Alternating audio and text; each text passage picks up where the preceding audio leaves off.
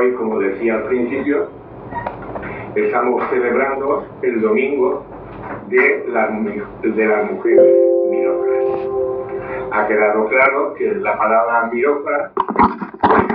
griega, significa el que lleva, el que es portador de mira, es decir, de aceite, es de José de Arimatea, que era un discípulo, era un hombre creyente y sabía, había creído en que Jesús era el Cristo, que hoy en día sirve para envolver a, a los muertos. Entonces, para poder enterrar a Y él fue directamente, sin ningún temor, al, a Pilato, a Poncio Pilato. Sale en el Evangelio, en primera escena, como las mujeres mirófanas, portadoras de bálsamo, van el día después del reposo, dice el Evangelio. El reposo en el pueblo de Israel, en el pueblo judío, era el sábado, era el sábado. Pero dice al día siguiente, el domingo, un día como hoy. Hacia el sepulcro, la tumba, el lugar donde estaba el cuerpo muerto de Cristo. Dice el Evangelio que el cuerpo de Cristo fue puesto en una tumba que estaba en una roca. Había un orificio, un agujero grande, posiblemente como, como todo esto, y ahí pusieron el cuerpo de Cristo. Las puertas de las tumbas solían ser de piedra y piedra redonda para que pudiera deslizarse y tapar la puerta de entrada a la tumba y no pudiera entrar cualquiera.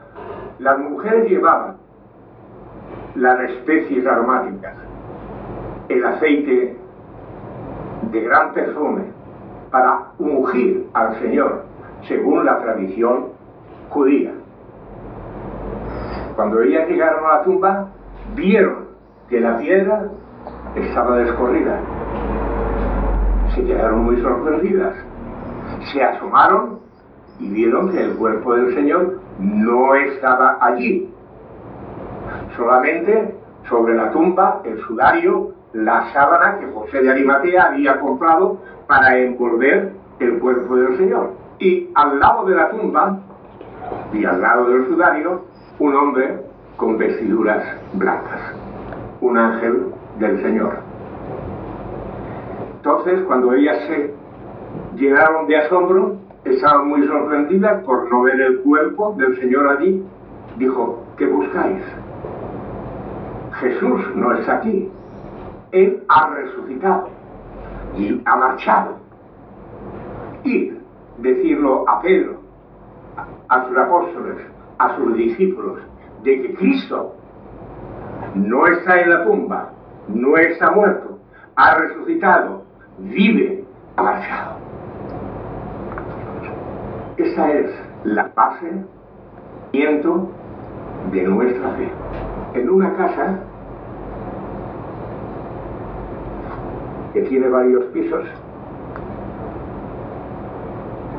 se sostiene, está firme, no cae, sobre todo porque tiene buenos cimientos. Bajo, han ahondado, han cavado, han puesto bastante hormigón para que los pilares, las columnas de la casa descansen. Los cimientos hace un buen cimiento hace que una casa se mantenga a pie y no se derrumbe.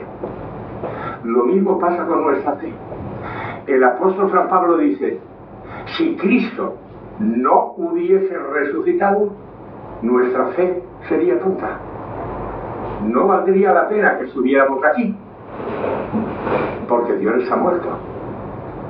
Pero enseguida dice San Pablo, dice, pero Cristo ha resucitado y gloriosa y efectiva es nuestra fe.